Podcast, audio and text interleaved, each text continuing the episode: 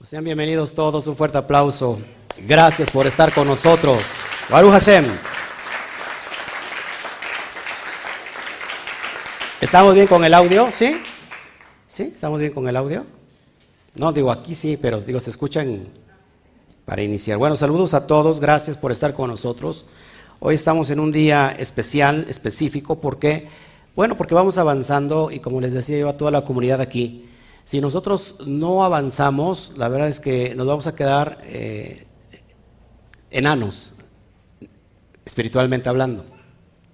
Y lo único que quiero es que en realidad quitemos todas esas cáscaras que no nos permiten avanzar. Las cáscaras que, eh, que envuelven a la, al alma, esas cáscaras eh, se llaman las clipot, son cáscaras que no permiten que el alma vaya avanzando. Muchas personas se, quieren quedar muy contentas viviendo en la comodidad de la religión. Pero recuerda que religión en todo momento es exilio. ¿Todos aquí? ¿Qué necesitamos para en el exilio? Necesitamos una redención. ¿Sí? Golá en hebreo es exilio. Golá.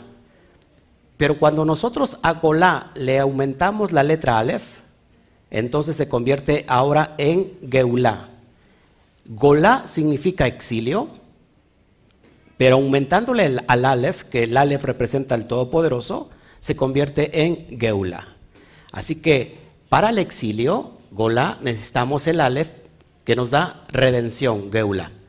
Entonces, cuando nosotros estamos completamente sumergidos en una religión, llámese cristianismo, llámese judaísmo, llámese cualquier religión que usted quiera, esa alma o esa persona está viviendo todavía en el exilio. ¿Por qué? Porque lo que voy, lo que voy a tratar es un tema muy importante y son de personas que en realidad quieren avanzar y creo que esta comunidad es lo que está haciendo. Tratamos de ir quitando esas cáscaras que nos estorban, porque una persona religiosa mira a otra persona que si no está de acuerdo a lo que esa persona piensa, entonces esa persona es condenada por la, por la misma persona. ¿Cómo me explico? Eh, viene una persona y expresa algo, pero la, la persona que lo escucha no está de acuerdo y dice está mal, esa persona es del diablo, es hijo del diablo. ¿Por qué? Porque no tienen el mismo pensamiento. Cuando las personas todavía están en ese nivel, llámese nuevamente cristianismo, llámese judaísmo, llámese raíces hebreas, y nos vamos a meter en, un tema muy, muy, ¿cómo se llama? Muy polémico, el nombre. ¿Cuál es el nombre? Y se dan cuenta porque si la persona vive en religión o no vive en religión, si la persona está en el exilio o no está en el exilio. La persona, hay personas que se pelean por el nombre. Es que ese no es el nombre y ustedes están mal, hijos del diablo, porque están pronunciando algo que no es, es un nombre pagano. ¿Han escuchado eso? Las redes sociales, los grupos de, ¿cómo se llama? De, de, raíces hebreas, está plagado de eso. Ayer, este, bueno, me rechazaron una, una publicación, un grupo que no, no sabía cuáles eran sus reglas. Yo definitivamente me salí de ahí porque es un grupo que vive en exilio y están en las raíces hebreas. Así que es por eso y es importante que nosotros vayamos analizando este concepto. Las personas que quieran vivir en el, exilio todavía, bueno, eh, puede ser que la persona se haya acostumbrado tanto a la esclavitud, tanto a construir ladrillos en Mizraim, que dice, allá teníamos los puerros, allá teníamos la carnita, y mira a dónde nos trajo Moshe a morir, precisamente en el desierto.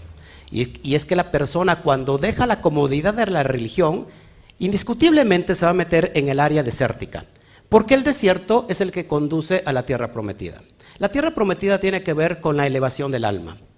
Apúntalo, por favor, porque esto es bien importante. La tierra prometida tiene que ver con la elevación del alma, con elevar la conciencia. Nadie puede vivir en libertad si primero no ha aprendido a vivir en esa libertad. Cuando, nosotros estamos sojuzgados, estamos encarcelados durante mucho tiempo en la religión, en la cosmovisión religiosa, vivimos en esclavitud. Así que el esclavo no puede vivir en libertad porque no sabe cómo vivir en libertad.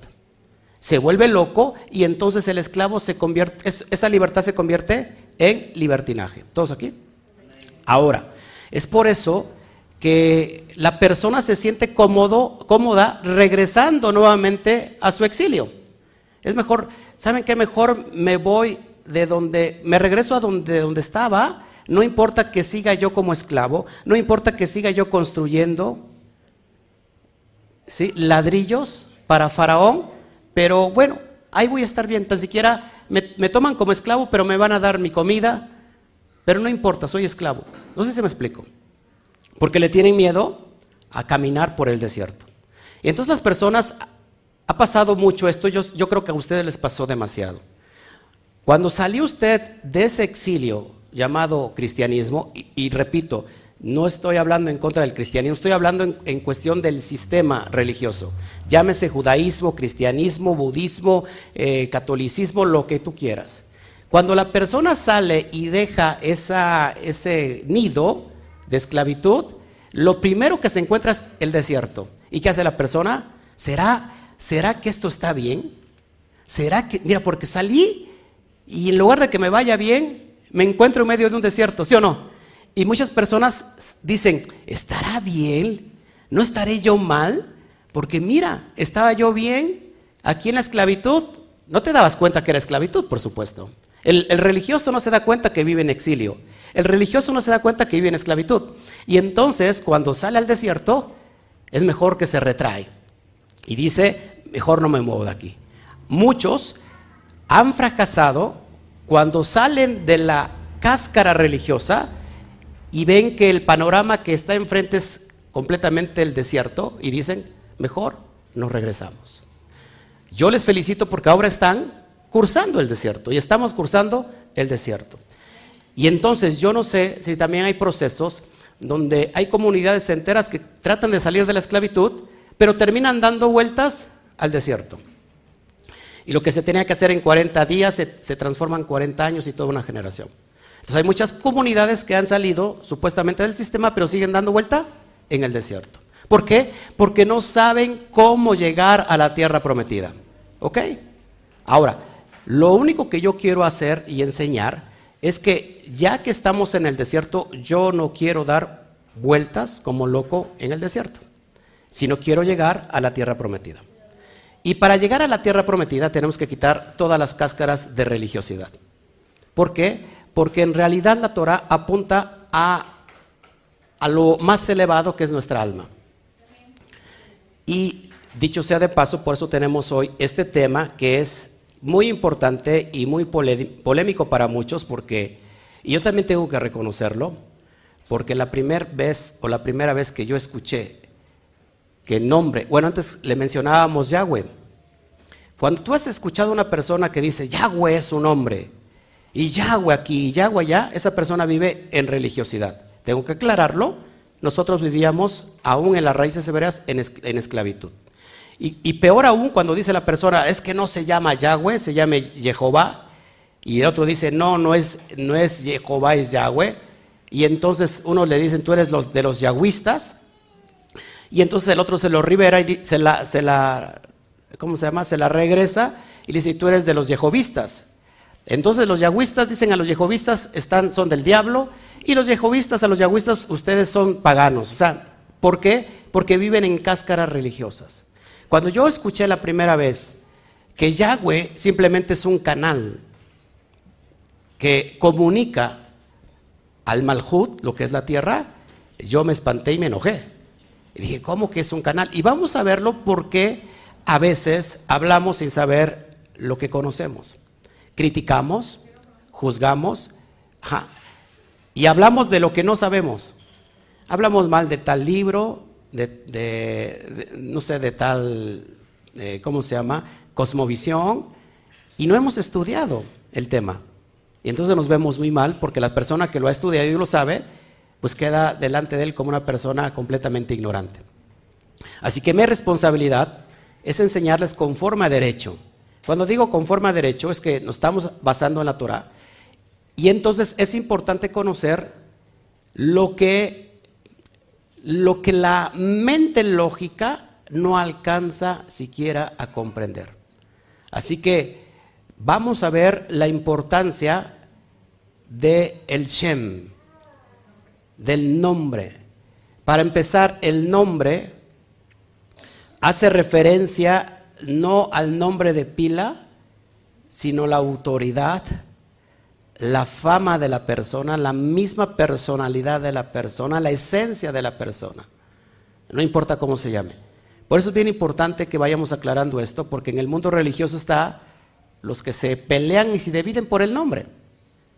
Muchos dicen es que ya no es Yeshua, es Yahshua. No, está el hermano Pollito que imita muy, se escucha muy bien como los de por allá, ¿no? De, de Puebla, Yahshua. Hasta el, hasta es que también el acento, ¿ah? Yahshua. Si no es Yahshua, pues no, es, no suena igual. Y otros, no, no, no, es que es Yeshua. Y Yeshua y Yahshua y los de Yahshua, los Yeshua y todos andan peleando igualmente por el nombre, por la fonética. Y en realidad, eh, no importa cómo se llame, la importancia es la esencia de lo que se nombra. Y esto lo vamos a explicar. Para eso vamos a orar. ¿Quién me acompaña a orar? Ponme un micrófono, hija, para que alguien nos acompañe con la oración de esta mañana. Si me regalan tantita agüita, por favor, se lo voy. recuerden que estamos en el desierto. Ah, gracias. Estamos en el desierto y hace calor.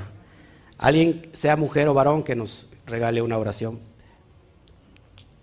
Le va a prender el micro.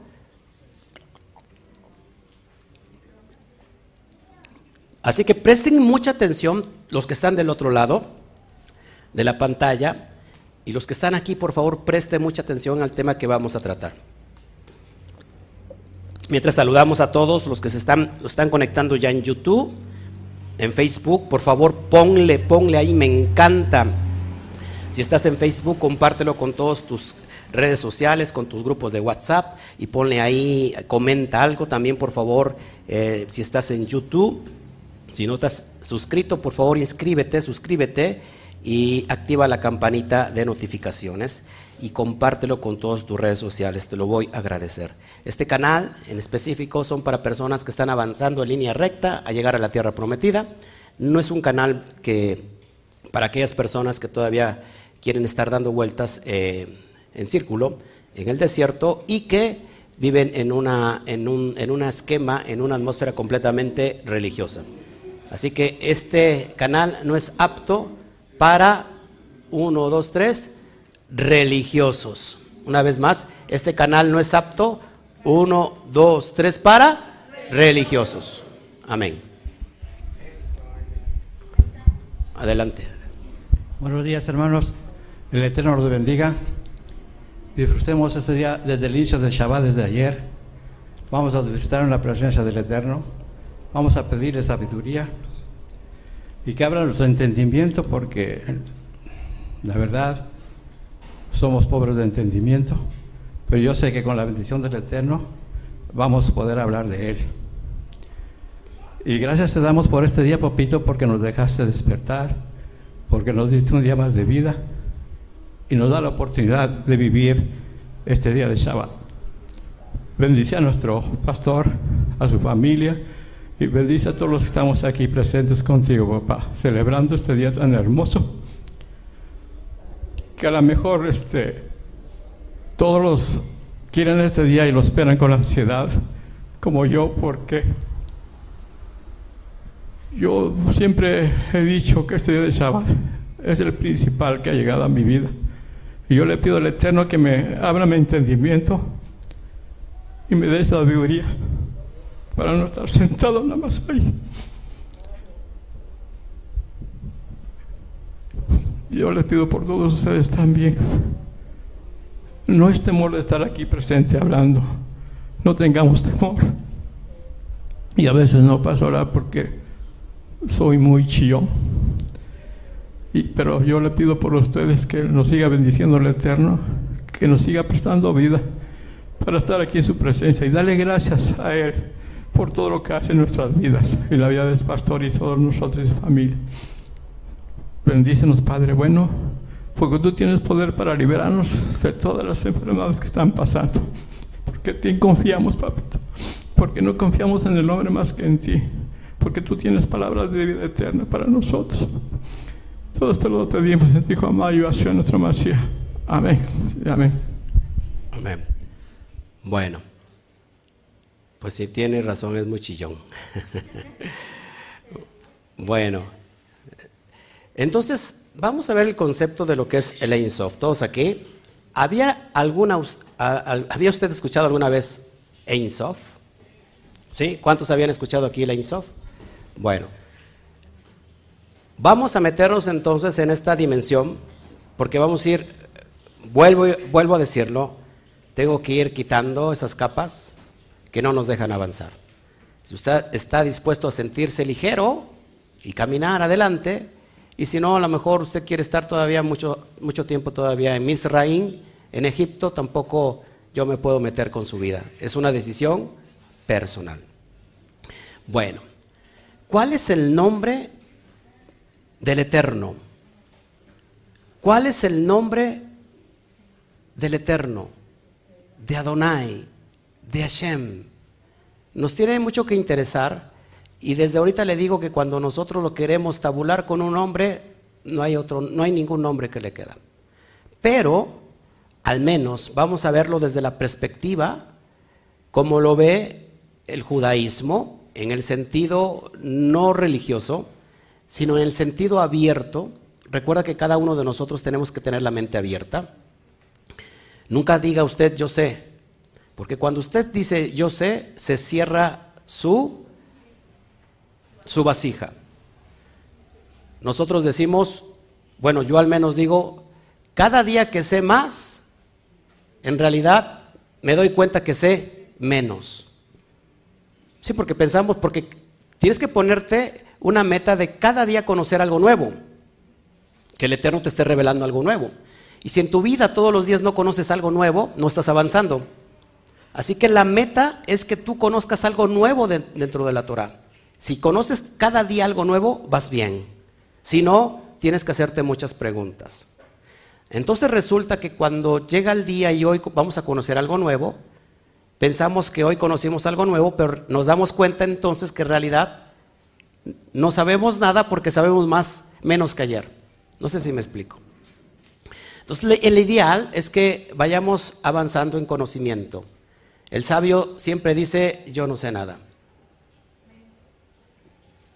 Y yo no digo porque sea sabio, pero sí todos debemos decir que no sabemos nada.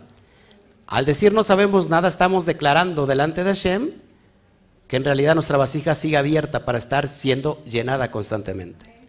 Se me ha criticado mucho de que digo Hashem, en el mundo religioso, el religioso dice, es que está mal que se diga Shem. ¿Por qué? Y ahí empieza las cáscaras religiosas. Porque están ocultando el nombre. Ellos lo saben y ocultan el nombre.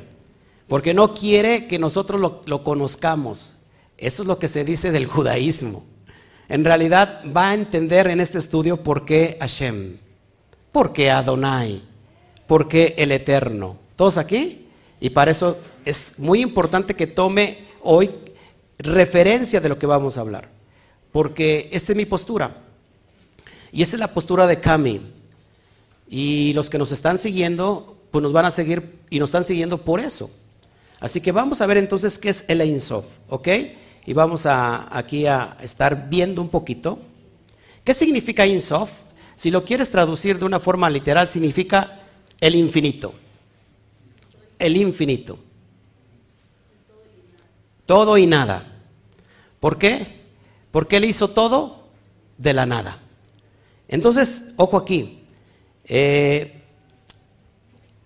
Hashem mismo, o Elohim mismo, o la divinidad misma se encuentra más allá de toda descripción. Por eso se conoce como el Ein Sof, el infinito. Ojo aquí, no existe una categoría finita con la cual podamos describir su esencia. Nuevamente, no existe una categoría finita con la cual podamos describirlo o describir su esencia. No hay ninguna categoría finita. Ojo aquí que cuando nosotros decimos el Olam Boré, ¿alguien sabe qué significa el Olam Boré? ¿Eh? ¿No? algo de universo por ahí. Boré, el creador del universo. Ojo aquí. Ahora, aquí hay una clave. Aquí hay una clave y vamos a dar palabras esenciáticas para ver si alcanzamos a manifestar su nombre, su presencia. ¿Todos aquí?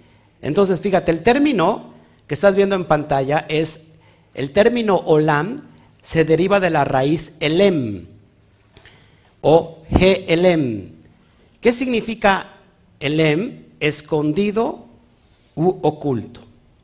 Así que, basados en esto, en la raíz de olam, significa que Hashem es el Melech Olam, es decir, el rey del universo, o el rey que se oculta en su mundo. El rey que se oculta en su mundo. Y basados en esto, amados hermanos, lo digo con mucho respeto, para todos o a todos sin excepción se nos enseñó que el, que el Eterno, que el es como un padre. Y vamos a verlo desde la perspectiva, ¿por qué si es un padre? Pero no solamente es un padre. Ahorita vamos a ver cómo eh, ciertos profetas le llamaron de diferentes nombres. Pero en realidad es que no es una persona como usted y como yo. Algunos lo manifiestan como el anciano de días, otros como el abuelo, y ahorita te lo voy a enseñar, pero pensamos que es como un hombre de carne y hueso. Y el eterno no es eso. Es más que todo, aquello es el infinito. Nótese, que para que se llenara o se creara esta creación, valga la redundancia, la palabra bara, cuando empieza el relato de Génesis, Bereshit, bara Elohim, Aleftaf, Asamajin, que Aleftaf no sé, no sé cómo se llama, no se traduce, no hay ninguna palabra, simplemente es et. Dice así, Bereshit bara Elohim et asamajin bet aretz. En el principio creó Dios los cielos y la tierra. Pero la palabra que está aleftap no se traduce. ¿Qué pasa aquí? Muy fácil. La palabra bara es el término de crear de la nada. Solamente Hashem en dos ocasiones en el relato de Génesis usa el término bara, porque crea algo de la nada, de algo que no existe, Él lo crea.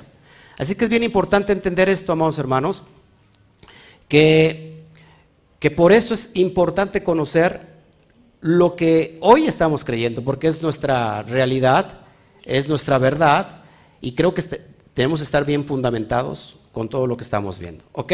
Entonces, el, em viene de, oculto, de escondido.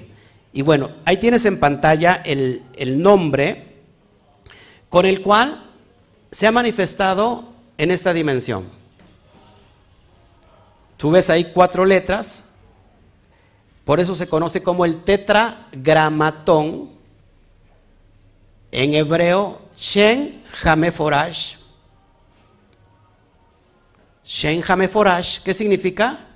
El nombre inefable.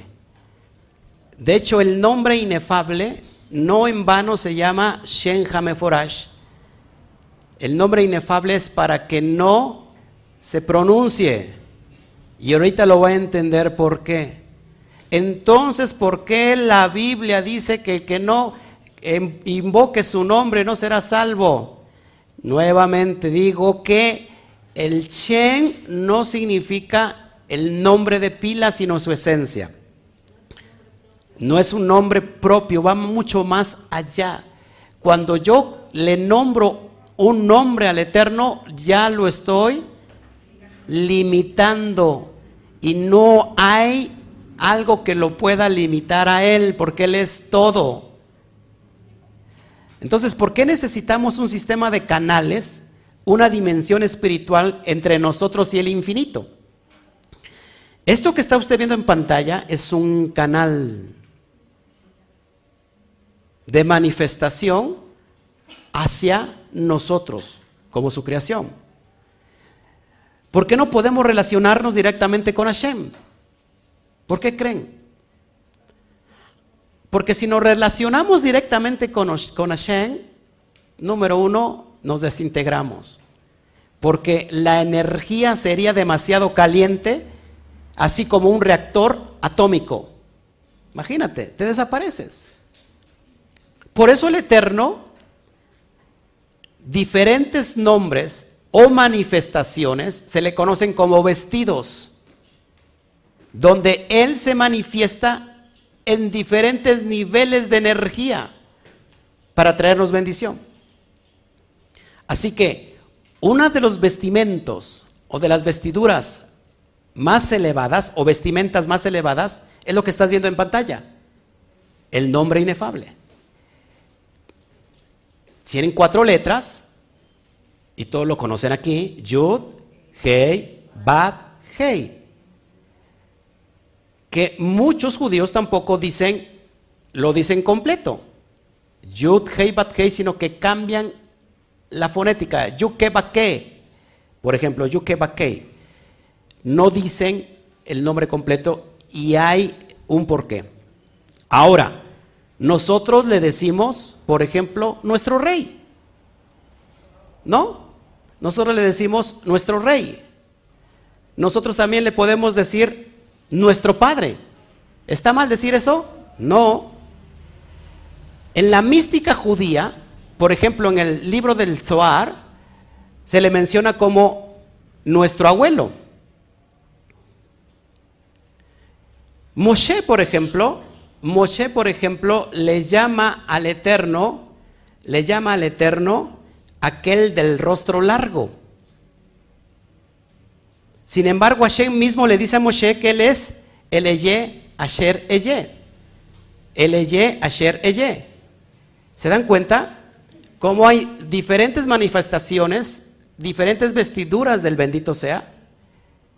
Entonces, cuando a Moshe le dice yo soy Eye Asher Eye, no significa que ese sea su nombre verdadero, sino que acá hay una clave.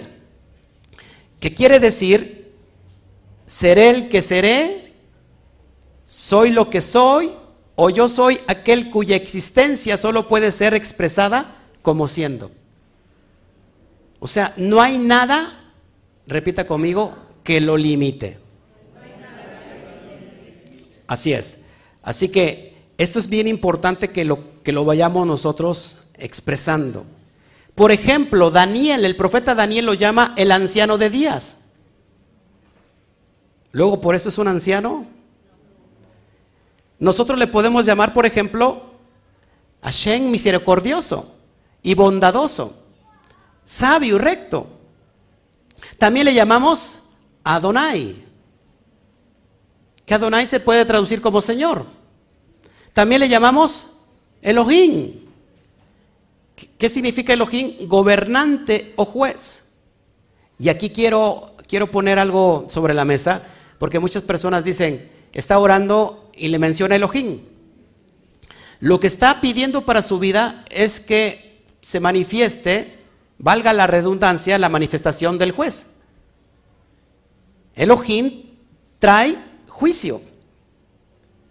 Tú le dices, Elohim, ayúdame en esto, dame misericordia y en realidad lo que estás pidiendo es juicio.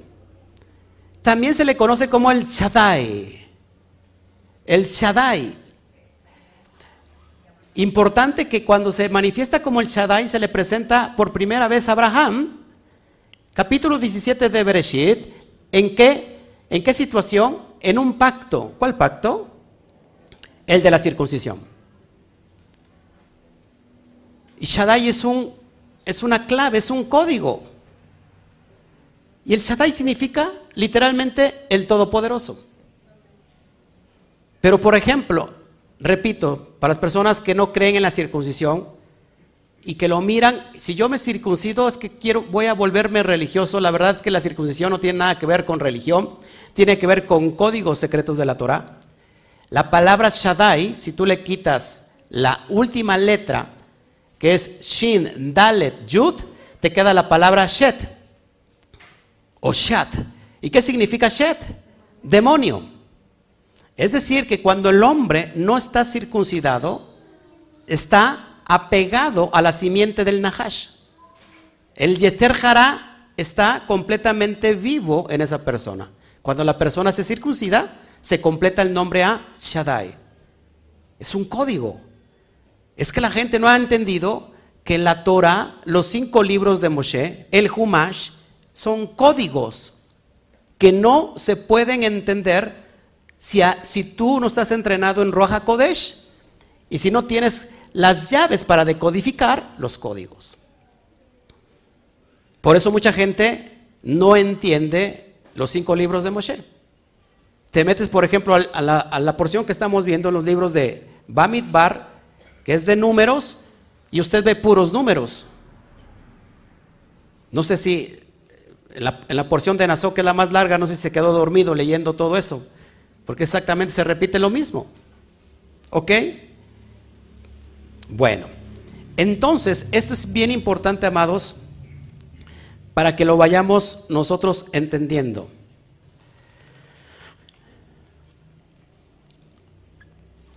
Entonces, ¿quién es el Ein Sof? Es el ser mismo, el ser que trasciende espacio y tiempo, el que fue, es y será eternamente. Por eso cuando nosotros le llamamos eterno, que es una manifestación o un título con que quizás podamos alcanzar su significado, pero no lo llena tampoco. Mucha gente le pregunta, ¿por qué eterno? Y no sé si ha sido atacado. Eso se escucha muy feo, eterno. Porque es eterno. No tiene principio, no tiene fin. Él es el que trasciende a espacio y tiempo. Es el que fue, es y será eternamente. Quien está por encima y más allá de todo, de la misma fuente de la existencia.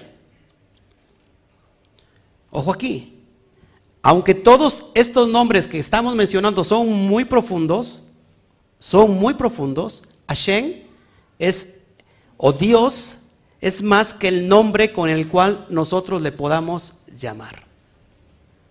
No hay un nombre, un título con el cual lo podamos envolver. No sé si me, si me va agarrando usted la onda. ¿Sí estamos aquí? Porque como que lo veo con cara de Watts.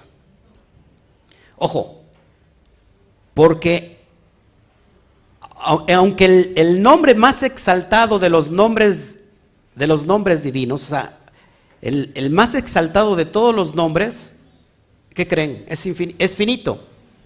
En comparación con la luz infinita que emana de él. ¿Todos aquí? Así que nuevamente, los nombres divinos, amados, son canales, son canales o conductos a través de los cuales fluye el agua. Mire esto, el Eterno mismo al crear se contrajo, se le conoce como el sinsum, se contrae a sí mismo, ¿por qué? Porque él llena espacio y tiempo. Sin él no existe nada. Y Él lo llena todo. Para crearse tuvo que extraerse y entonces fue y vino la creación. Por eso esta creación, que la, naturaleza del bendito seas, ¿cuál es? ¿Cuál es la, su naturaleza? La bondad, el Gesed. Por eso cuando se extrae, no se tiene que extraer también su bondad, porque si todos fuéramos creados con la bondad perfecta, todo sería perfecto. Y el Eterno deja ese espacio para que nosotros nos podamos elevar de acuerdo a lo que ha puesto en nosotros, ese Gesed. Así que si alguien les reclama, es que no hay que, hay que, hay que decir el nombre porque estás ocultando. No hay nombre, por muy alto y profundo, que lo pueda llenar, porque cualquier nombre es finito. ¿Todos aquí? Así que es bien importante que vayamos analizando todos estos contextos. Él nos da el libre albedrío, por supuesto. Ahora, está la divinidad y Él quiere manifestarse a su creación. Pero él no puede, si él se extrajo para crear, no puede venir para bendecir. Tiene que valerse de diferentes canales. ¿Sí? La única diferencia con un canal físico, que el canal físico existe, aunque no corra agua a través de estos canales. Sin embargo, los canales divinos que yo te estoy mencionando y todo el resto no existiría ni un solo momento si se detuviese el divino flujo de energía. Así que para eso necesitamos estos canales de bendición. No estoy blasfemando el nombre.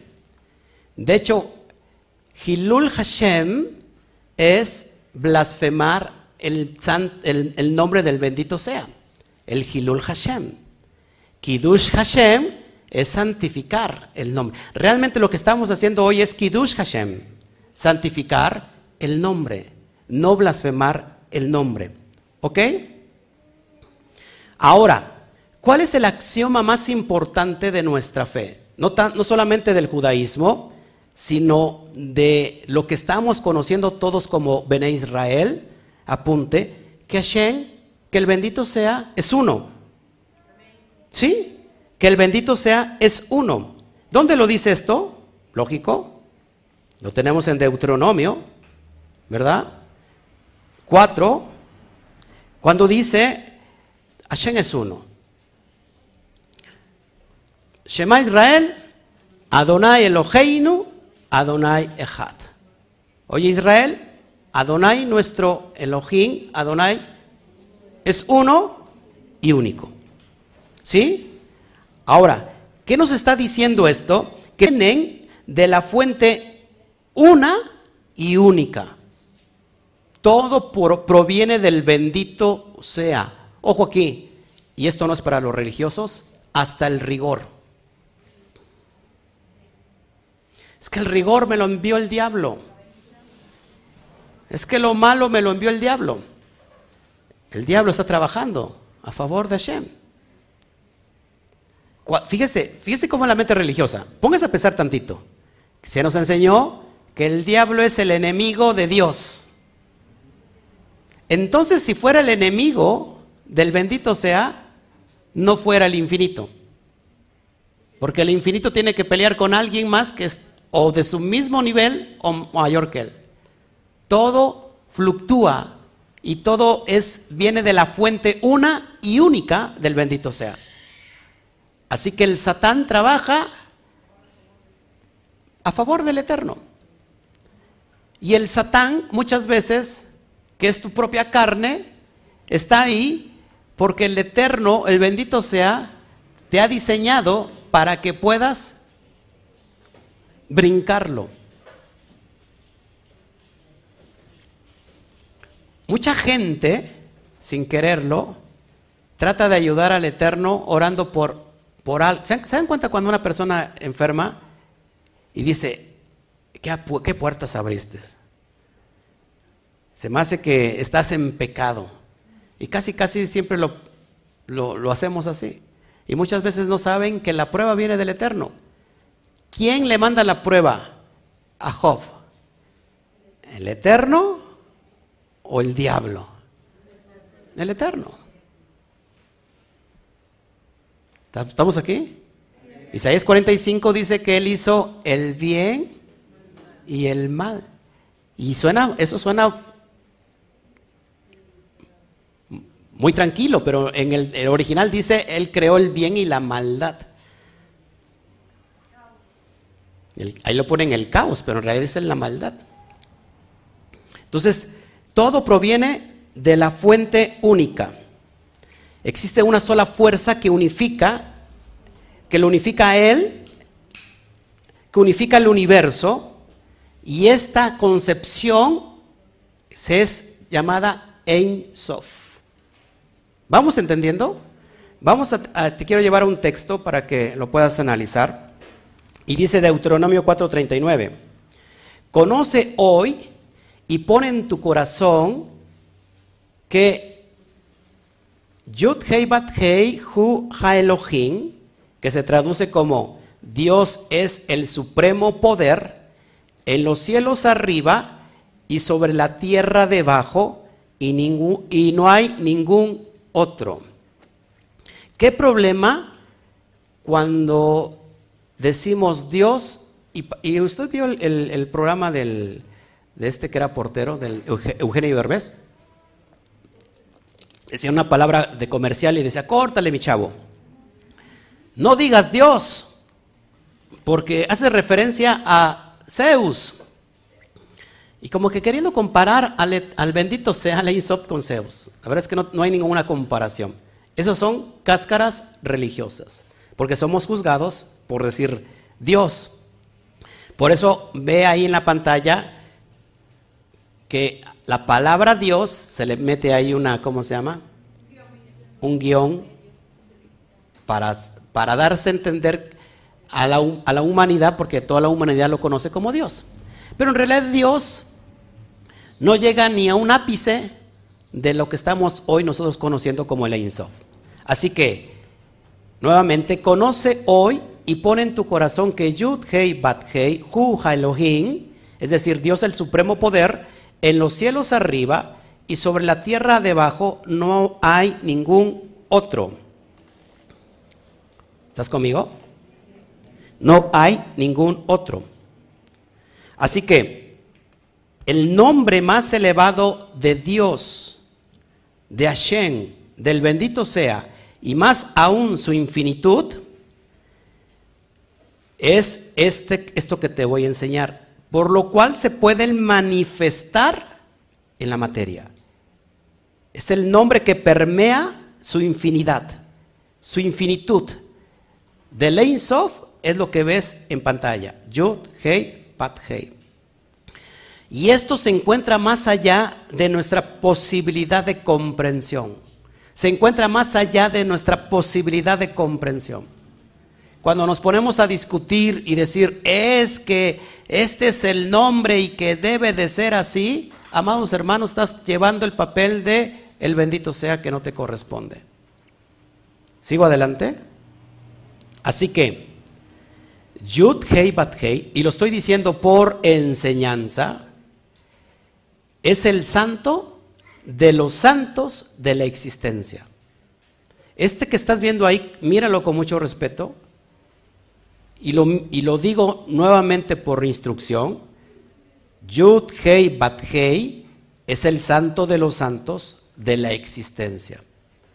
Es como se ha manifestado, ojo aquí, a la materia.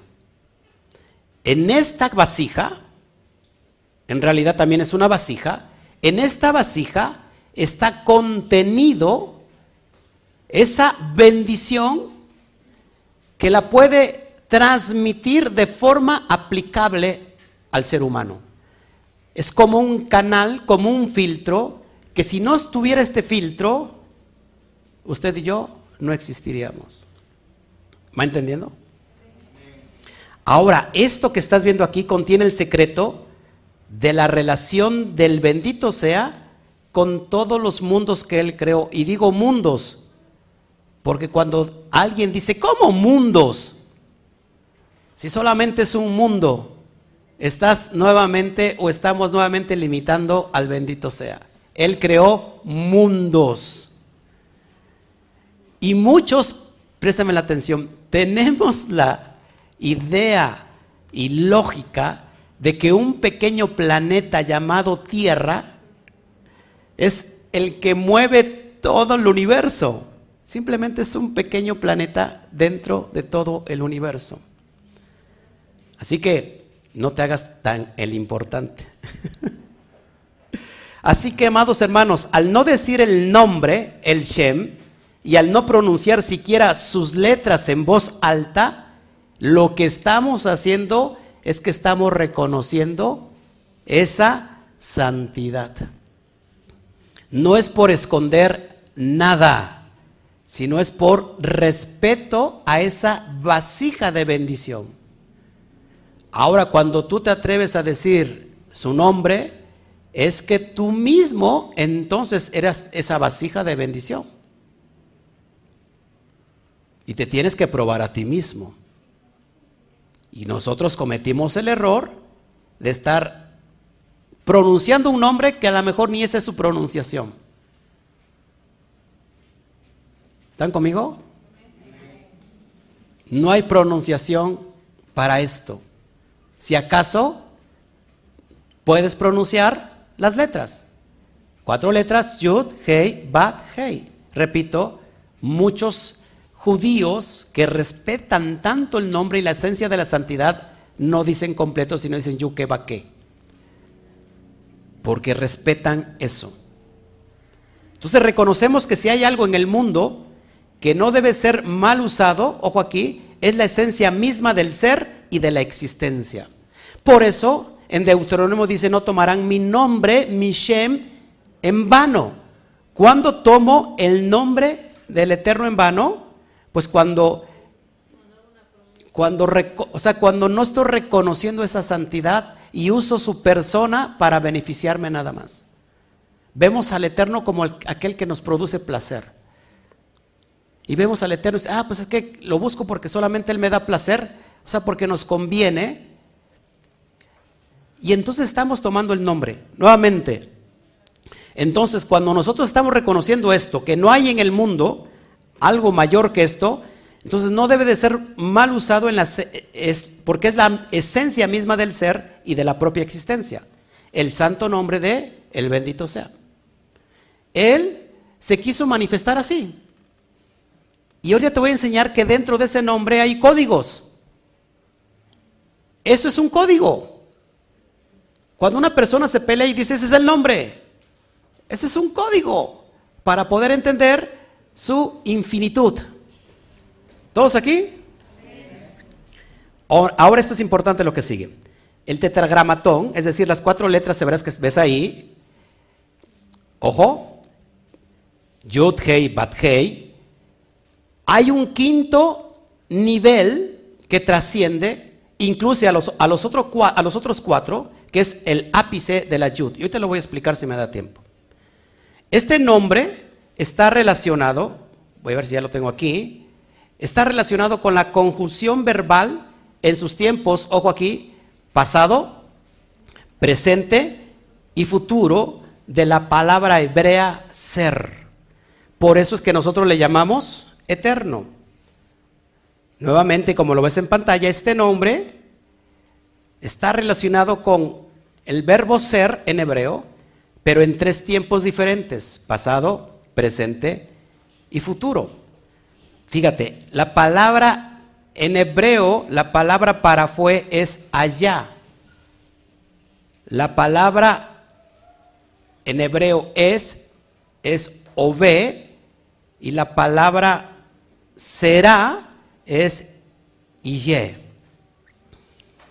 Así que se puede pronunciar esas cuatro letras y, allá, be o ve. Y, allá, be o ve. Repito, ese es un código. Pon mucha atención, por favor, porque si tú estás aquí y no entiendes y no racionas, simplemente estaremos como en la cristiandad, como borreguitos, repitiendo amén, amén, amén, a todo lo que el, el pastor dice. Tenemos que interpretar. ¿Qué nos dice todo esto, amados hermanos? ¿Qué nos dice todo esto? Nos dice que Él creó el tiempo y que Él se encuentra absolutamente más allá y por sobre el tiempo. Él creó el tiempo y Él mismo se encuentra absolutamente más allá y por sobre el tiempo. ¿Alcanzamos a, comprender en nuestra mente finita eso? Yo creo que apenas ilucidamos con lo que estamos nosotros proyectando. Él existe más allá del tiempo y sobre el tiempo. Él es eterno. Amén. Por eso es bien importante que lo entendamos. Fíjense, se nos dice que para crear, lo que hace un rato les dije, que Él ocultó su infinitud y le dio existencia a todos los universos. De un modo, con, eh, de un modo en el cual Él los atravesaría, pero sin destruirlos. Entonces Dios mismo es la existencia. Dios mismo es la existencia, pero que nada puede existir hasta que Él no lo traiga a la existencia. Dios mismo es la existencia, el bendito sea es la existencia, pero no puede existir nada hasta que Él lo traiga a la existencia. Por eso dice, dice la Torah, o dice Pablo, que tenemos un Elohim que le llama las cosas que no son como si fueran, porque Él es la existencia. ¿Sí? Él, es, él mismo es la existencia. Es la esencia de la existencia. ¿Me están conmigo? Y que nada puede existir hasta que Él no lo traiga a la existencia. Entonces, te voy a mostrar un secreto de cómo el Eterno se quiere manifestar, pero que todavía hay cáscaras que no alcanzamos esa bendición. Y te lo voy a enseñar. Es un código secreto que ya lo he enseñado muchas veces. Y ahí tienes el nombre nuevamente, Yud Batkei. Si van, van entendiendo, amados hermanos, te voy a enseñar las cuatro letras que contienen el secreto de la caridad. ¿Alguien sabe qué es caridad en hebreo? Sedacá. ¿Cuántos de aquí no me levante la mano? Piénselo en su corazón, por favor. Piénselo en su corazón, no me levante la mano y los que me están, los que me están escuchando del otro lado de la pantalla, ¿cuántos de aquí hacen sedacá? No me levante la mano, piénselo. Si usted, ojo aquí, ojo aquí, porque le estoy enseñando un secreto grandísimo. Si usted no hace sedacá, no puede ser portador de la bendición que viene del bendito sea. Y te lo voy a explicar por qué. Esto es bien importante que lo vayamos entendiendo. Bueno, tenemos nuevamente el nombre Yud Kei Bat Kei. La Yud es como una moneda. Lo pongo en pantalla. La Yud es como una moneda simple y pequeña. La letra siguiente, que es la Hei, es como la mano que da esta moneda. Tenemos después la letra Bab, que es el brazo que se extiende para dar. Y la última Hei es la mano de la persona que recibe la moneda. Aquí es la cuestión de el dar. Nuevamente, la, yud es como la moneda. La primera Hei es la mano que da esa moneda. La Bab es el brazo que se extiende para dar. Y la última Hei viene siendo la mano de la persona que recibe la moneda. O sea que Yud Bat Hei está relacionado completamente con la caridad, con la sedaka. Ahora, lo que te estoy explicando, caridad en su nivel mundano, en el nivel humano, para que podamos entender lo que es la, la dádiva que viene de Hashem. ¿Todos aquí? Ahora, bajo este esquema, vamos a tratar de traer luz para comprender el nivel divino. La yud es la existencia. Apúntalo. La yud, la primera letra, la más pequeñita, es la existencia. La existencia de lo que el bendito sea quiere dar. La yud es la existencia. Nuevamente, lo que estás viendo en pantalla es las gráficas del dar de forma mundana caridad mundana. Pero hablando de caridad divina, la yud es la existencia de lo que Adonai quiere dar. En este nivel, sin embargo, ojo aquí, la existencia es tan poderosa que no podemos recibirla. Nuevamente, para que vayamos analizando. Yud es la existencia de lo que Hashem quiere dar. Pero ya en este nivel, que estamos hablando en un nivel divino, la existencia es tan poderosa que no podemos recibirla. Ojo aquí, que de modo que la Hei, como una mano, representa el concepto de algo que puede retener la existencia.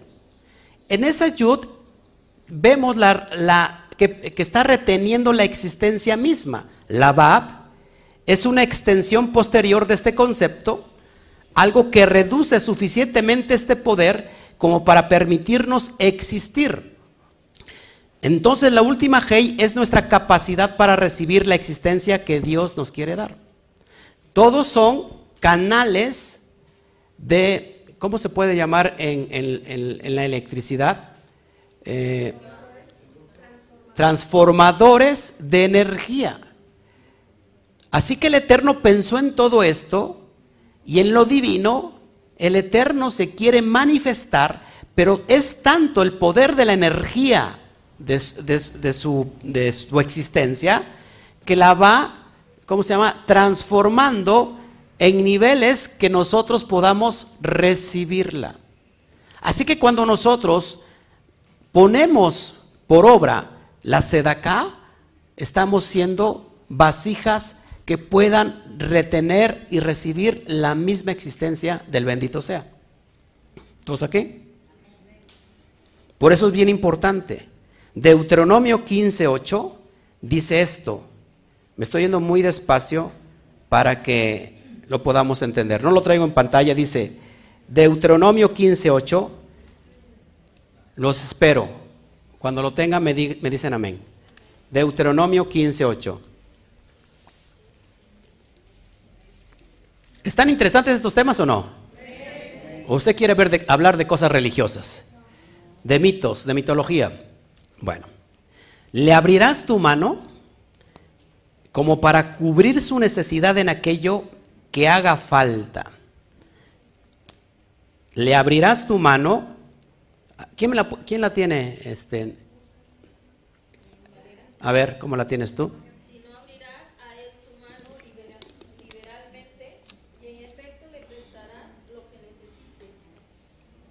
Entonces es una ley, amados hermanos, cósmica, si la quieres entender, la cuestión del dar. Le abrirás tu mano como para cubrir su necesidad en aquello que le haga falta. Ojo aquí, nuevamente. Míreme. Si usted no ha llevado a cabo la sedacá en su vida, no está preparado para recibir existencia del bendito sea, traducida en bendición, en prosperidad. El dar es como el boomerang de que se te regresa. Y te voy a enseñar, no sé si estás, si quieres abrir estos códigos.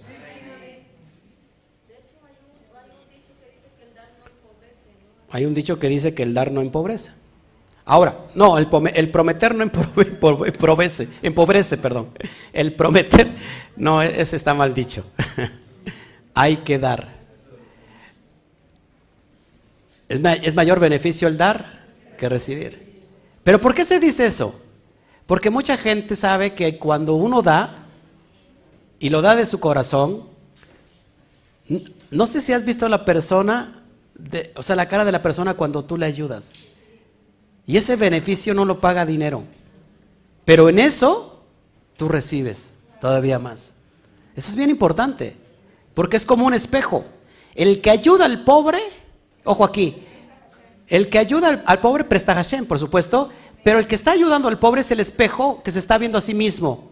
Cuando, cuando, tú estás ayudando al pobre, al necesitado, es el espejo que te refleja a ti y que te estás dando a ti mismo sí, es más feliz el que da que el que recibe. Y nosotros estamos tan acostumbrados a que queremos recibir, recibir, recibir, recibir y nunca damos. Por lo cual nuestra vasija nunca se ensancha. Entonces es cuestión de ir dando. Vamos a abrir este código. La palabra Benatnu, no vienes en pantalla ahí, se traduce como y darán. Eh, aquí hay un código. Ahorita que aparezca en pantalla porque no vamos. Ahí va, ahí está. La palabra Benatnu, que se traduce como y darán, aquí te voy a enseñar el código. Fíjate, de izquierda a derecha, esta palabra de izquierda a derecha y de derecha a izquierda se escribe de la misma manera. Acá tenemos un espejo. Tú pones un espejo y es exactamente de atrás para adelante y de adelante para atrás, o de derecho al revés y de revés al derecho, se escribe exactamente igual. Ahí lo tienes en pantalla, te lo pongo al derecho, es Benatnu y al revés es Benatnu, que es la palabra Idarán. ¿Todos aquí? Bien importante todo eso. Entonces, ¿por qué la Torah siempre nos recomienda dar? Nos manda dar a Shem. ¿El Eterno necesita tu ofrenda? No. Nosotros necesitamos de Él. Por eso es el macer. Nos manda dar a nuestro prójimo. Eso es sedaká. Dar a tu esclavo. Dar a tu sirviente. Dar a tu rey. Dar a los cuanín. Es lo que manda la Torah. Así que lo que se encierra en realidad es la regla de oro. Ojo aquí. No hagas lo que no quieres que te hagan. Se puede traducir en dale a tu prójimo lo que quieres que te den. Nuevamente, dale a tu prójimo lo que quieres que a ti te den. Por eso acá hay un código, amados hermanos. La persona, ahora, ¿se tiene que dar con amor? Sí. ¿Le tiene que doler? ¿Eh? ¿No? ¿Sí o no? A ver. Lo que te tiene que, o sea, cuando das, lo das con amor, todos estamos aquí en la misma. ¿Te tiene que doler? ¿Eh? ¿No? No, sí te tiene que doler. Porque si no te duele, no te estás despidiendo nada de que no te duela. Eso es impresionante. Estamos hipócritas, ¿va? Porque decimos, híjole, le voy a dar al hermano 500 pesos, pero lo doy con mucho amor. Y te quedas pensando, 500 pesos. Te estás soltando de algo que te duele. Eso se llama sacrificio. Si das lo que no te duele, no diste nada. No. Es como si tú le das a un niño un peso. ¿Te dolió dar un peso? No, en realidad no diste. Pero si tú dices, ¿sabes qué? Al niño le voy a dar 100 pesos, como que dices, ah, caray. Entonces, ojo aquí, dalo. Esa es la prueba que estás haciendo bien. ¿Qué pasó?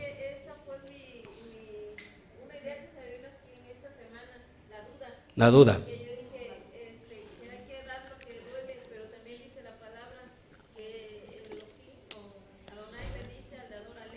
Claro. O sea, aunque te duela, pero lo das con alegría. Eso es. Eso es. Sí, o sea, te duele, pero lo das alegremente. Y, y, lo das alegremente porque sabes que estás dejando ir algo que te duele. Porque si no te duele, ¿para qué? ¿Qué pasó? No, pues que te duela, entonces eh, aumentale más.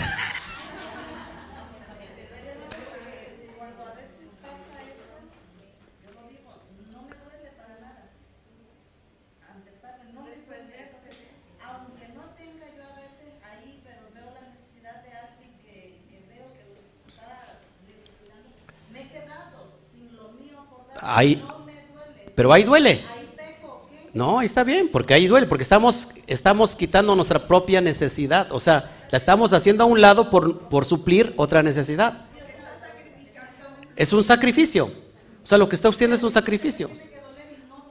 Lo que pasa que, que, que siempre lo material nos va a doler.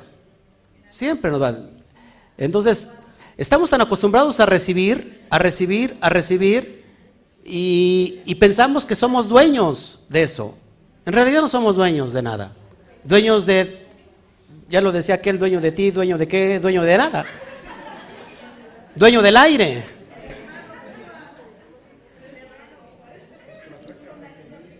Así que bueno, si usted no le duele, qué bueno, lo está dando de todo su corazón.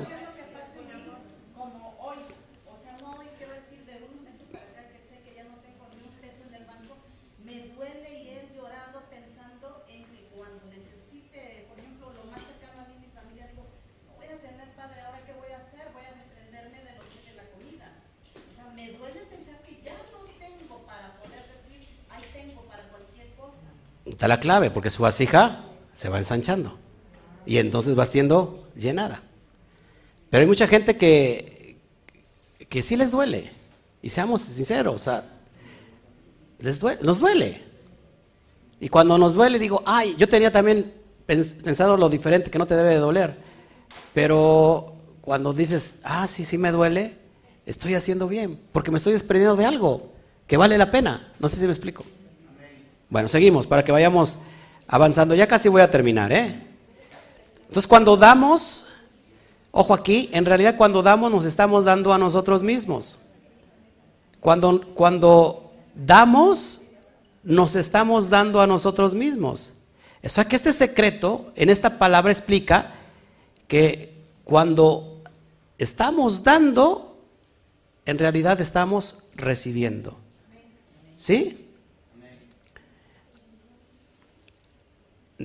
¿Estamos entendiendo aquí? Lo repito. Nos da esta una gran enseñanza de que cuando damos, nos estamos dando a nosotros mismos de vuelta. Porque el eterno, el bendito sea, esa es su naturaleza, su esencia. Y entonces puedes recibir el código que te enseñé, el código divino, de que la existencia misma que es la yud, vas a poder recibir lo divino por desprenderte de lo material. ¿Todos aquí? ¿Sí? Es como, bueno, pero estoy buscando lo de Lucas 21 cuando habla el Mesías de la, de la ofrenda de la viuda. La ofrenda de la viuda dio, dio todo, lo que tenía. No es que, da, ah, o sea, si dio poco, eso no importa, sino que dio todo lo que tenía. Ah, Porque para ella era todo lo que tenía. Así que eso poco en realidad fue lo mucho. Porque el otro que se desprendió de mucho lo anunció para que todo el mundo viera que estaba dando. No sé si me explico. Pero en realidad la, la, persona es una viejita. La viuda dio todo lo que tenía. Y entonces, ¿qué pasó? Que la, que vasija se anchó más. ¿Sí me va entendiendo? Es la ley en hebreo de la medida sobre medida. Con la misma vara que mides, serás medido y un poquito más. O sea que nos conviene el dar, porque vamos practicando la esencia que, que tiene que estar en nosotros. Que no nos tenemos que aferrar cuando tenemos algo que lógico, vas a ser un buen administrador, ¿verdad? Pero si tienes que dar, porque es hacer lo justo. ¿Al que recibe? No, al que da.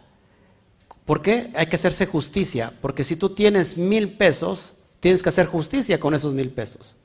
Y eso se llega dándole a Shem, dándole al prójimo, se da acá, y dándole, por ejemplo, a tus padres. ¿Sí? Claro, el Mashiach dio todo, buen ejemplo, y le dolió. Porque si no, no hubiera dicho, ah, yo voy a ir al madero, póngame tres o cuatro maderos, total. ¿Qué dijo, Padre? Si puedes pasar de mí este dolor, esta copa, este sufrimiento, hazla pasar, pero que no se haga mi voluntad, sino que se haga tu voluntad. Así que, amados hermanos, una poca esencia de lo que te quiero, te quise enseñar en esta mañana. La verdad es que hay mucho que enseñar, demasiado, y nos vamos a ir metiendo a estas dimensiones profundas, sobre todo para conocer la infinitud del bendito sea. Preguntas hasta aquí, por favor. Preguntas hasta aquí. Ayúdeme con el chat. ¿Hay aquí alguna pregunta? ¿No? ¿Hermana? Sí, adelante.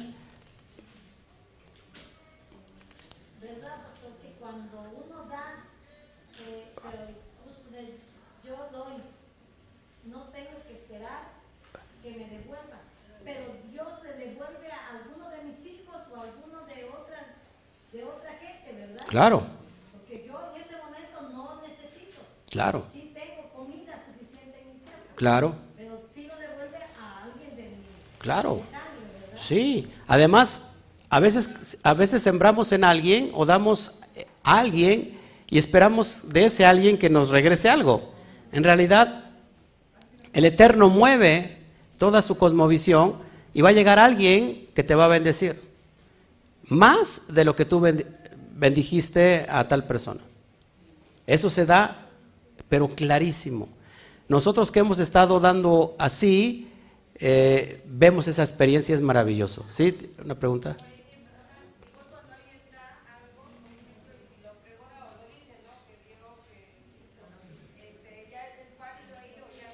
Si es válido, Pero ah, la sedacá hay diferentes niveles que ya le he enseñado. La, la sedacá mayor, la más elevada, es cuando el donante da a la persona y la persona no sabe quién es su benefactor.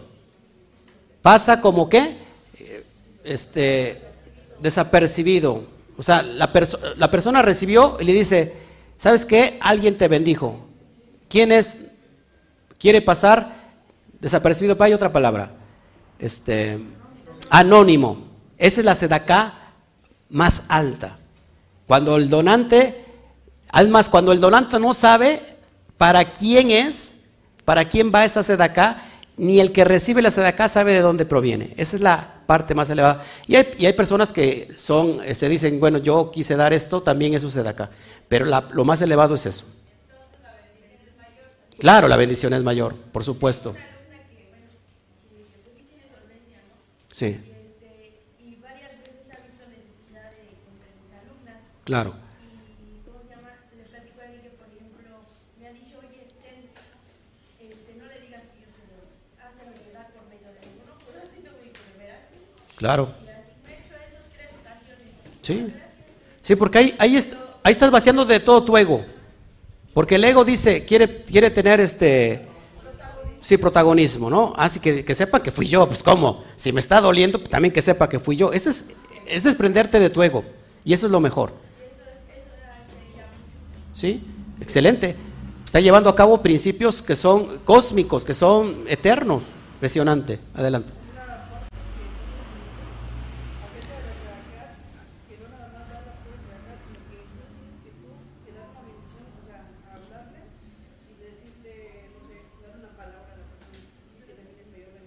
Ah, claro. O sea, lógico, cuando tú das una sedacá anónima, ya oraste y en eso va impregnada esa, esa grande veraja, esa grande bendición. ¿Alguien más? Sí.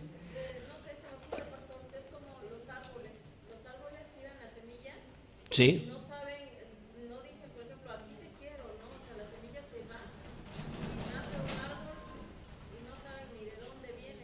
Sí, es como la, la fe, la emuná, es como un árbol en potencia. Vienen las aves, comen esos frutos y esas mismas aves emigran y cuando defecan, hacen caer la semilla y crecen árboles. De ese, de ese- de ese mismo árbol crecen árboles en, otra- en otras tierras.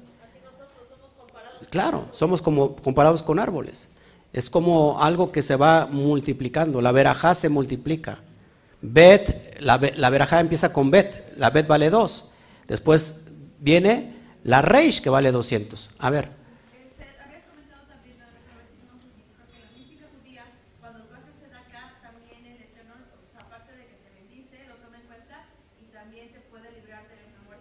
Sí, muy buen apunte. La sedacá, apúntelo si no lo había escuchado, la, la sedacá te puede librar inclusive de la muerte. Hay varios casos, varios casos, que la propia sedacá te aleja el espíritu de muerte. ¿Por qué? Porque acuérdense que lo que te acabo de enseñar de Yudke Batkei, del el dar, eh, hablando en la materia, pero si nosotros lo dirigimos a nivel celestial, a nivel divino, la sedacá produce que el espíritu de muerte sea alejado. Eso es impresionante. Por eso hay de sedacá. No solamente porque le conviene, porque es lo justo que tiene que hacer. Sí. Claro.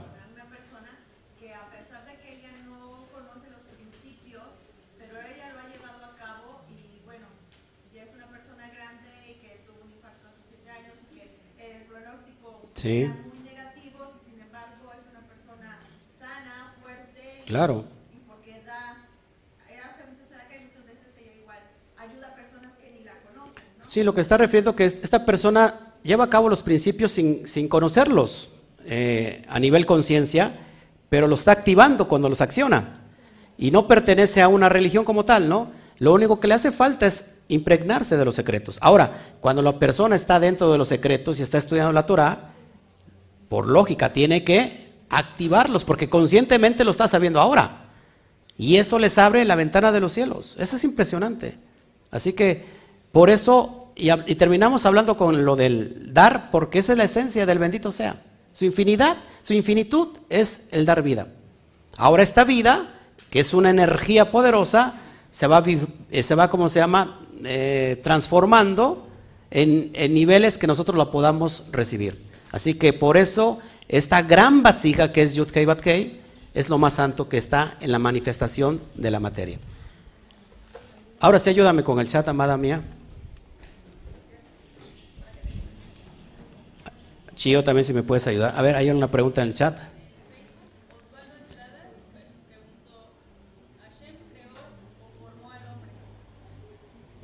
¿Hashem creó o formó? Bueno, buena pregunta porque el Eterno ahí es creó, creó al hombre. Antes de formarlo lo creó. Varón y hembra lo creó. Y ya después lo formó. Y de, de la primera formación salió Adam, que significa ser humano, y después viene la parte de su costilla, que lógico son códigos, donde se manifiesta Java. Pero sí, él creó. ¿Quién más? Otra pregunta. Adelante. Ayu- Ayudar a los animales es hacer, eh, es hacer el bien a lo que nos rodea. Sedaka es ayuda monetaria. Es- eso es lo que se referencia. Claro que un- un- una persona que ayuda a los animales, que ayuda a, los, a, todo lo, a todo lo que le rodea es excelente, ¿no? Tiene un, un corazón justo y entonces es muy fácil que ella pueda llevar a cabo estos principios que son eternos. ¿Sí? Un comentario, Pablo Andrade, pastor, dice, me ha quitado un peso de encima porque siempre he mandado para allá y me duele y me sentía muy mal. Pablito Andrade, qué bueno eres. Sí, eh, dice que se le ha quitado un peso de encima porque nos ha, nos ha, nos ha ofrendado y hasta ahorita ya se está, este, ¿cómo se llama? Se está confesando que le dolía. Dice, me ha quitado un gran peso de encima. Pues sí, cuando nos duele, eso es lo que tenemos que dar. Si no nos duele, es como el dicho que dice, cuando alguien que tiene mucho dinero, es como quitarle un pelo a un gato. El gato se dará cuenta que se le cayó un pelo. Pero ¿qué tal si le agarras un mechón? Ahí se va, le va a doler hacia cara. Y el pelo vuelve a crecer. Bueno, en algunos casos, ¿va? Y no quiero voltear a nadie, voy a nadie. Veo hacia arriba, para no ofender a nadie. Más preguntas. Facebook, sí.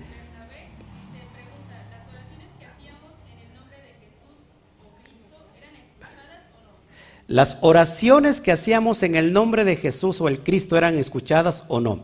Muy imp- importante pregunta. La Torah dice que si nosotros estamos, lo estoy, lo estoy parafraseando, si nosotros transgredimos la ley, es blasfemia la oración que sube delante de Hashem. Ahora, una cosa es la misericordia del bendito sea, ¿verdad? Que su única, fíjense aquí, su única naturaleza es dar. ¿Estás aquí conmigo? Pero a veces no puede dar porque no hay vasija que pueda recibir. Y ese dar se convierte en algo que puede ser como un rigor. Cuando orábamos en el nombre, porque ¿en qué nombre tenemos que orar? Es la, la pregunta clásica. En el nombre del Padre, del Hijo, del Espíritu Santo, ¿no? Entonces había una pelea ahí y resulta pues que no, que no hay ni Trinidad. Ahora, entonces, ¿por qué dice Yeshua que oremos en su nombre? Eso está muy claro decirlo. Cuando decimos Abacadosh, bueno, la, la primera pre- respuesta que tengo que dar es, ¿cómo enseñó el maestro a orar? Dijo, Padre nuestro que estás en los cielos. ¿A quién se está dirigiendo? Al bendito sea. ¿Por qué dice Yeshua? Todo lo que pidáis en mi nombre os será dado, apúntelo. Porque cuando la persona pide en el nombre del maestro, está diciendo y declarando públicamente delante de Hashem y poniendo como testigo a la tierra que todo lo que su maestro le enseñó lo está poniendo por obra. Así que la persona cuando dice, en el nombre de Jesús o en el nombre de Yeshua estoy orando y usted está transgrediendo lo que el maestro enseñó, en realidad se está trayendo cosas muy feas que son rigor. El declarar que lo estoy haciendo en el nombre del maestro, del, rebe, es que estoy poniendo por obra lo que el maestro nos enseñó. ¿Todos aquí? Es por eso que todo será, todo les será, todo les, les será dado. Porque estamos obedeciendo lo que está implícito en la Torah y explícito en la Torah. ¿Quién más? Gabriel Cabezas dice, así es, y no caer en la moda actual de todo el mundo que publica en redes sociales las fotos cuando le dan Exactamente, hay mucha gente que, que nos puede juzgar y, y bueno, us- ustedes no saben si nosotros realmente estamos ayudando a personas, a, a personas dentro de la comunidad y personas que a lo mejor están fuera de la comunidad y no sacamos fotos también, ¿verdad? Ac- Acá de, de repente juntamos también despensas y, y no sacamos las fotos para que la persona está recibiendo, pues si no es partido político. Al menos que estamos en campaña, ¿verdad? Que pongamos aquí la foto y diga, estamos ahí regalando. Esas fotos no existen y no van a existir porque ese es un trato directamente con Hashem. El Eterno lo sabe. ¿Alguien más? Esposa mía, ¿tú estás revisando quién? ¿YouTube? ¿O Facebook? ¿Qué, qué revisas? A ver, preguntas, por favor. Sí, amado hermano, adelante.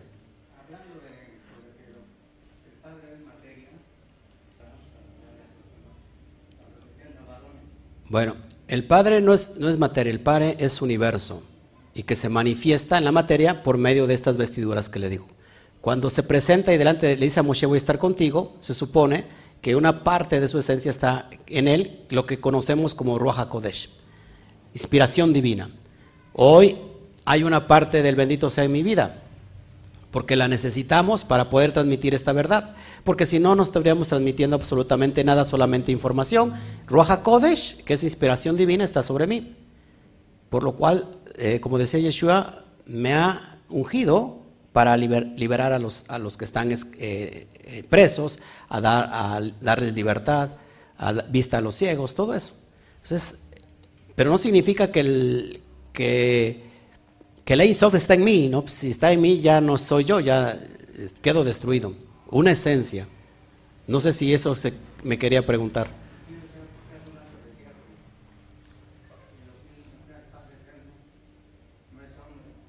Claro. No, es espíritu. Es una esencia divina, no, no es materia. O sea, Él se materializa a través de su creación.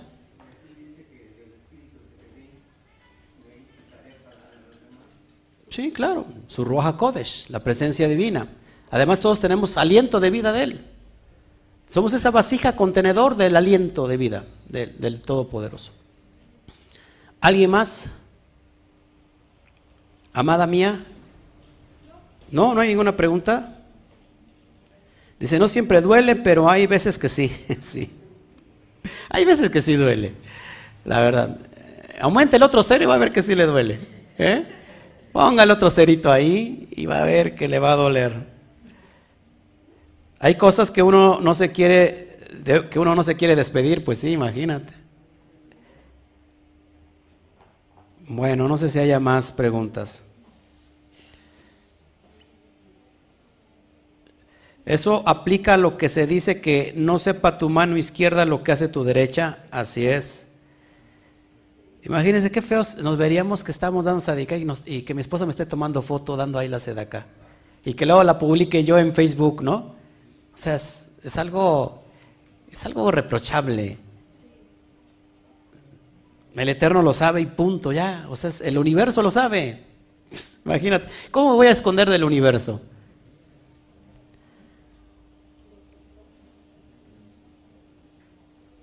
Dice, a ver, a mi hija le dio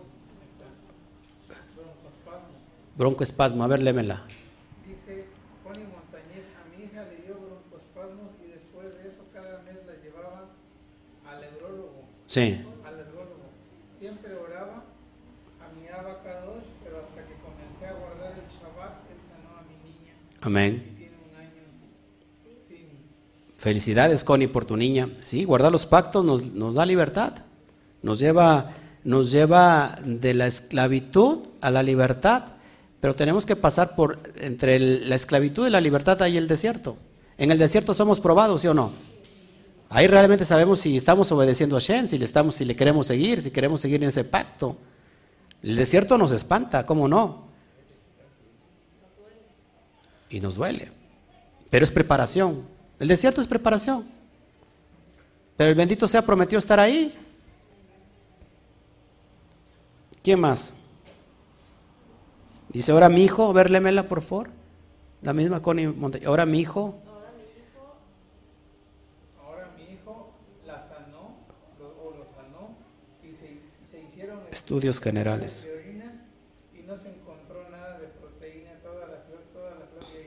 Hashem. También su hijo, hace ocho días pidió, Porque te, había salido con proteína. había salido con proteínas en sus riñones y se le hicieron estudios, Baruch Hashem, libre. Hace ocho días una, una- un niño también que empezó a sentir mucho calor en sus pies, era de pies planos, ya subimos la foto, y completamente un arco perfecto para la gloria de Hashem. Baruch Hashem.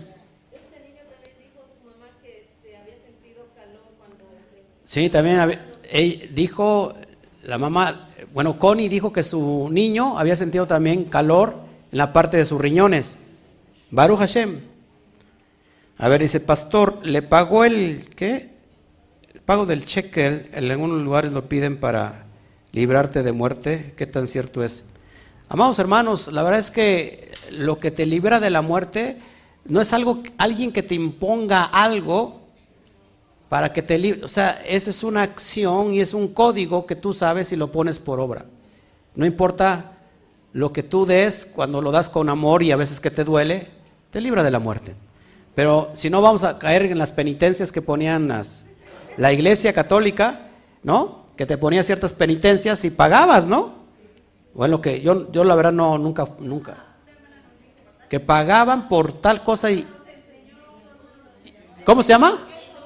Los indulgencias, las indulgencias y ya pagabas y no, no, no, aquí la verdad es que es, la, ese es algo más, más, más elevado. Bueno, pues ya no hay preguntas. Este, yo creo que a lo mejor el tema no fue tan interesante, a lo mejor el tema no fue de su interés. Usted está más elevado, usted quisiera ya cosas que hablen de la yejidá y dices, bueno, la- llegar a la yejidá ya es algo grande.